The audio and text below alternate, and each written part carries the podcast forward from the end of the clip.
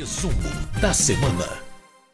Muito bem, nós fechamos a semana sabendo o que de mais importante aconteceu no plenário da Câmara dos Deputados e nesta semana especificamente também tivemos nova sessão do Congresso Nacional para análise de vetos. E quem vai falar sobre tudo isso, como sempre, é a jornalista Ana Raquel Macedo, editora-chefe da Rádio Câmara. Olá, Ana, tudo bem?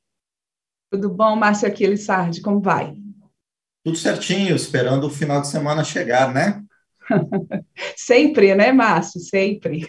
Exatamente. Bom, essa semana teve duas propostas bastante interessantes na área de saúde que foram discutidas e votadas pelos deputados. Uma antecipa ah, os honorários dos peritos em causas que são ah, apresentadas contra o INSS, e outra também é, garante o repasse aos prestadores do SUS, né, principalmente hospitais filantrópicos, Santa Casas e outros, que não cumpriram as metas acordadas devido à pandemia. Ana, explica para a gente essas duas matérias, por favor. Isso mesmo, Márcio. A gente teve essa questão dos dos pagamentos de honorários dos peritos que atuam em ações judiciais ali contra é, o INSS. Esse foi um assunto que mobilizou muitos parlamentares em plenário, por dois motivos. Tanto a questão dos próprios peritos, né, que estão desde uh, setembro do ano passado sem o pagamento desses honorários, por conta aí de uma dúvida né, sobre esse pagamento, e também pela questão dos próprios segurados, que precisam ali que tem uma contestação sobre alguma questão ali da justiça trabalhista, alguma questão relacionada ao INSS, por exemplo, um auxílio que tá, esteja sendo contestado e que também estava com essa dificuldade para ter o seu caso analisado pelos peritos. Como eu disse, esse pagamento dos honorários estava suspenso desde setembro do ano passado, porque havia ali uma, uma lei de 2019 que estabeleceu um prazo de dois anos uh, para que esse pagamento fosse de responsabilidade do governo federal com essa proposta que foi aprovada pelos parlamentares, a gente tem o seguinte: nessas ações que envolvem a justiça do trabalho, a gente tem a antecipação do pagamento desses honorários, fica então a cargo do governo, mas caso quem entrou ali com a ação perca a ação, aí essa pessoa vai ter que ser responsável pelo pagamento depois desses honorários. Mas desde que ela tenha condições de fazer esse pagamento, né, seguindo ali o que tem o Código de Processo Civil, Márcio, se a pessoa comprovadamente não tem condições de pagar essas custas depois, né, esse pagamento não vai ser cobrado no caso de quem não tenha condições de fazer essa, é, esse pagamento. Outra questão também é, modificada por essa proposta que foi aprovada pelos deputados nessa semana, em relação aos peritos do INSS, é que também ela estabelece uma série de exigências para você poder recorrer né, a questões ali de revisão de ações no INSS, de fazer, entrar com essas ações na Justiça do Trabalho, e isso foi muito discutido em plenário, porque alguns parlamentares entenderam que essas exigências poderiam acabar restringindo o acesso do trabalhador à justiça, né, ele que eventualmente esteja contestando ali alguma questão relacionada ao INSS.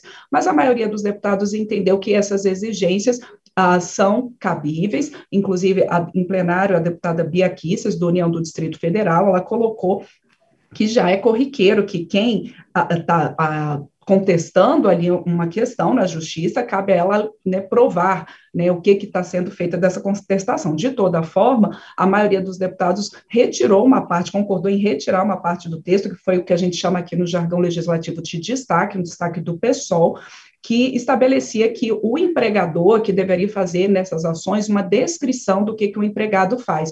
E aí a maioria dos deputados entendeu e concordou com o pessoal de que isso poderia restringir o acesso das pessoas à justiça na hora de buscar uma contestação ah, na justiça do trabalho em relação a, a questões relacionadas ao INSS, por exemplo, como eu disse, acidentes de trabalho, que precisa então desse perito atuando. Outra proposta, como você, essa proposta dos peritos, Márcio, ela volta então ao Senado, ela é um projeto que veio do Senado, como teve modificação pela Câmara, ela volta então ao Senado.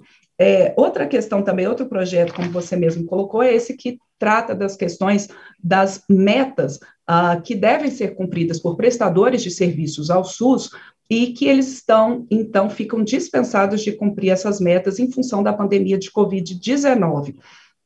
É, em princípio, ele já estava, já tinha sido aprovada uma legislação, uma lei, né, que estabelecia essa suspensão do cumprimento das metas até 31 de dezembro do ano passado.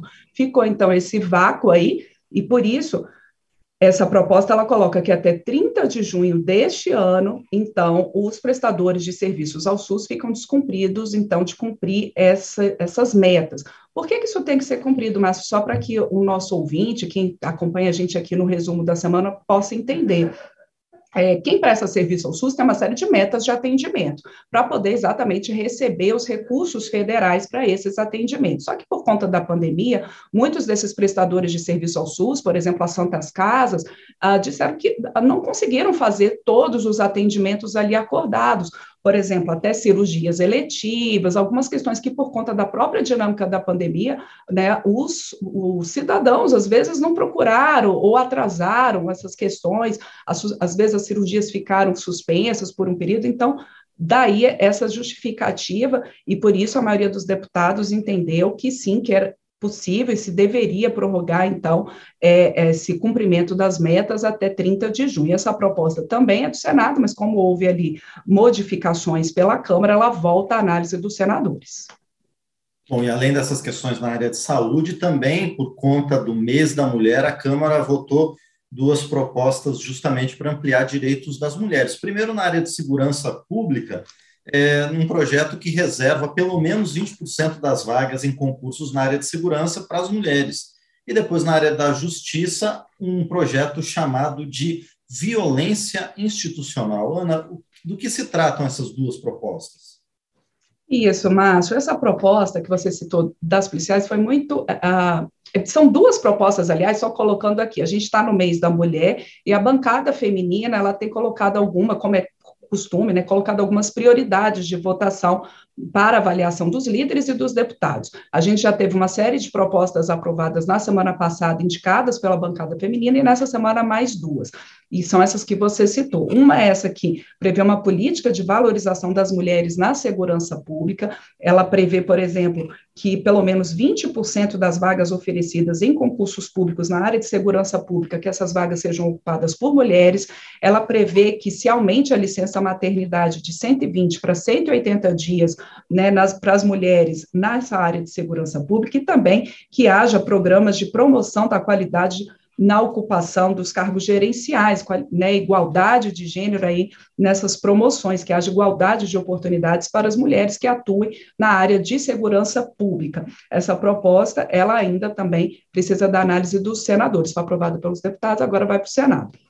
A outra, como você colocou também, mas você bem lembrou, é essa que trata da violência institucional. Ela não vai tratar especificamente, ela não fala especificamente das mulheres, mas a gente sabe que atinge muitas das mulheres, porque o que, é essa violência institucional?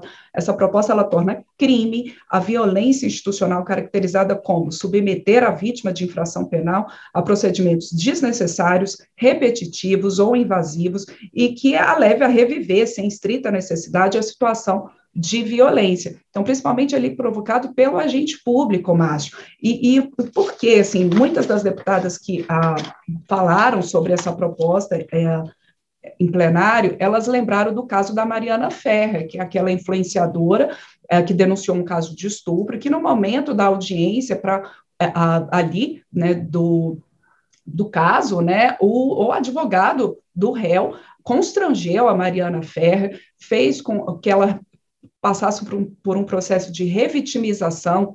Então, de fato, foi um caso que tomou né, as redes sociais, os canais de notícias e, e, que motivou a apresentação, inclusive, dessa proposta, que a gente não sabe que acontece, que não aconteceu somente com a Mariana Ferrer, mas com outras mulheres né, é, nessa busca pela justiça. Então, é, essa proposta ela prevê detenção de três meses a um ano para quem provoca essa violência institucional e aumenta a pena em um terço se o agente do Estado permitir que uma terceira pessoa intimide a vítima, que foi o caso da Mariana Ferre, que é o advogado do réu a intimidou durante ali o processo de depoimento dela, né, a justiça, e o, o, juiz ali, no caso, permitiu que isso acontecesse.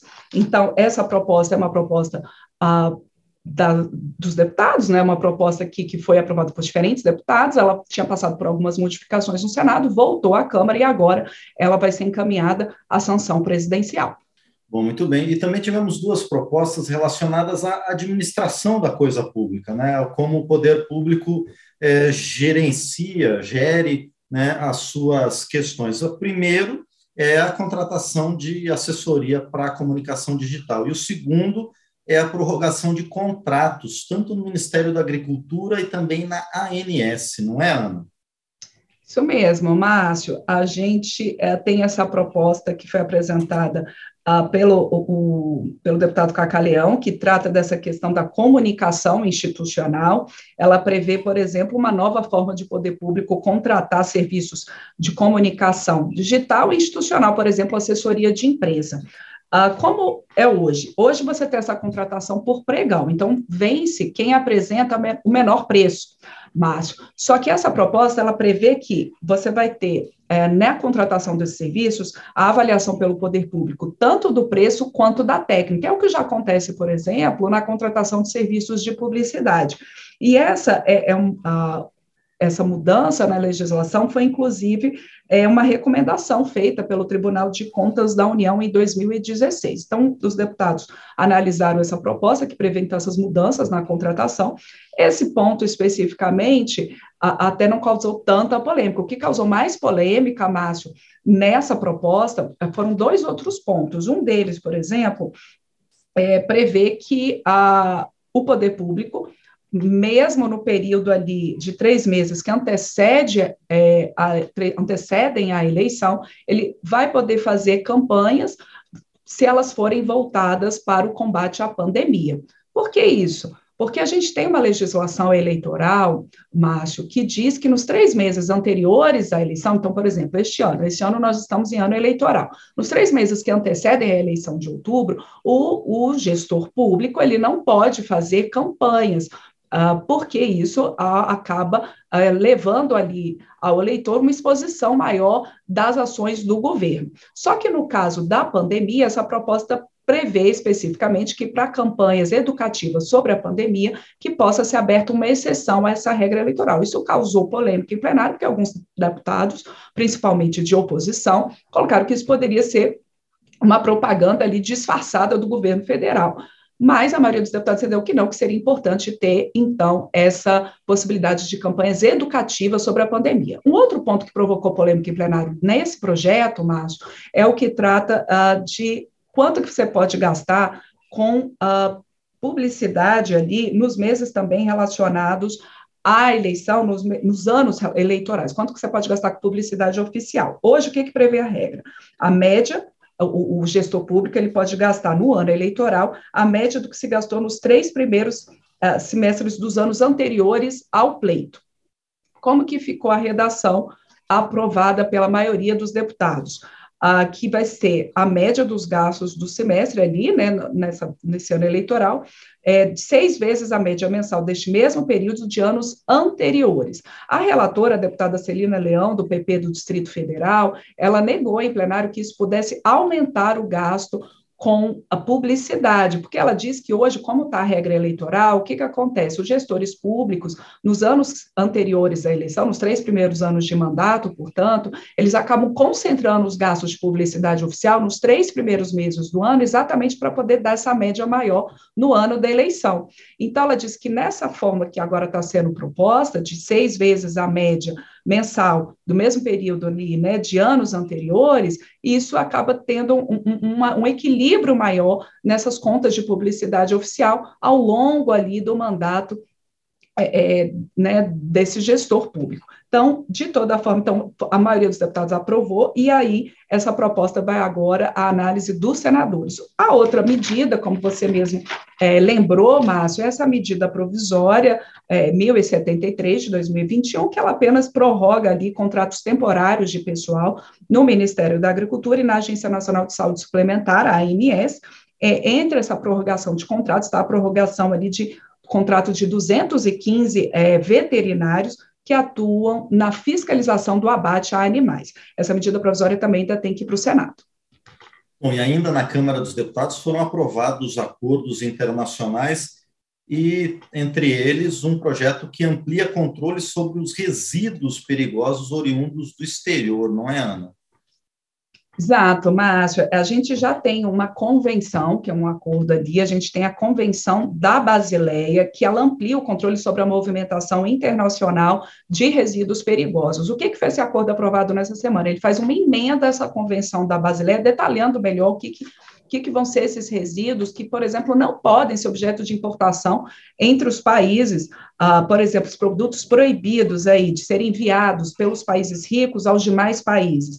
Estão, por exemplo, resíduos de óleos minerais não aproveitáveis, produtos médicos e farmacêuticos, solventes, porque tudo isso acaba virando lixo, né, Márcio? No país que recebe esse produto, não tem como reciclar, não tem como reutilizar. Então, essa emenda à Convenção da Basileia é importante para ver esse controle, então, nessa é, nesse envio de resíduos perigosos entre os países. Outros dois acordos foram aprovados nessa semana pelos deputados. Um deles autoriza os brasileiros e os paraguaios que moram na fronteira a trabalhar em qualquer né, um dos dois países, é, se tiverem um documento chamado de carteira de trânsito vicinal fronteiriço, e essa carteira também dá direito à isenção de registro de importação e exportação de mercadorias como produtos de limpeza, de higiene, medicamentos, alimentos.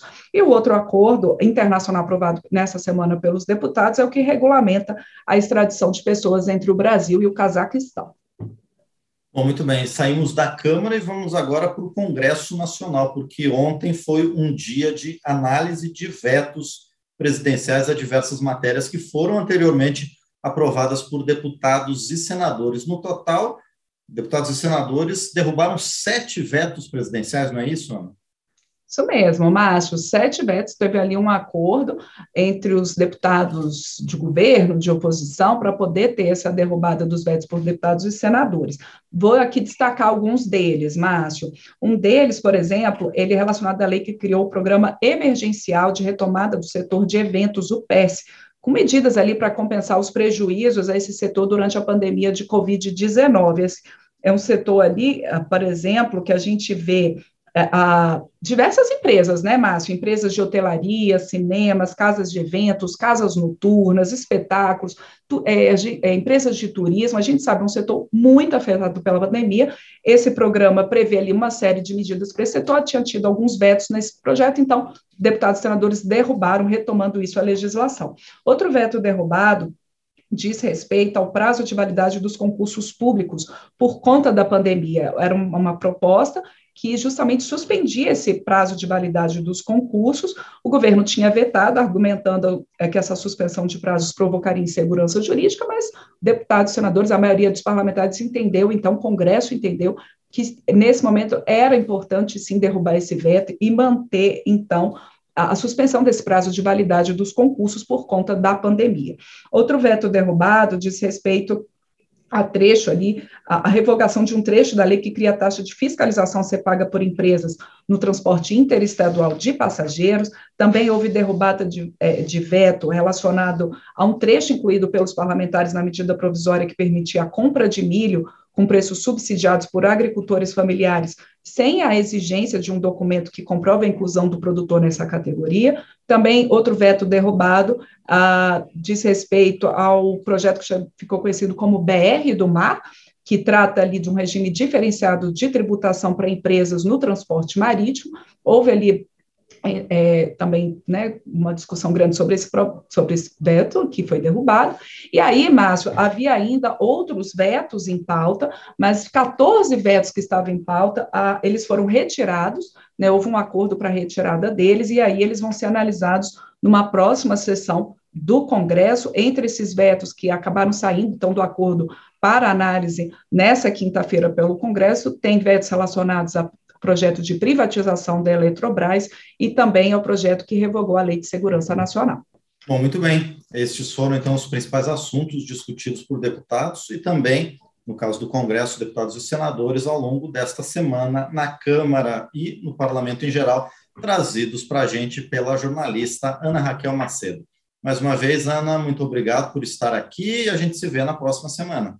Com toda certeza, certeza, Márcio Aquiles Sardi, a gente se vê. Obrigada aí para todo mundo que né, acompanha a gente aqui pelo resumo da semana. E a gente lembra que também a gente agradece as rádios parceiras que transmitem com a gente esse resumo da semana, que é tanto transmitido aqui pela Rádio Câmara, como também rádios como a Web Rádio Cidade, que é de João Pessoa, na Paraíba. Muito bem, um abraço a todas as parceiras que estão conosco também. E muito obrigado mais uma vez a Ana Raquel Macedo.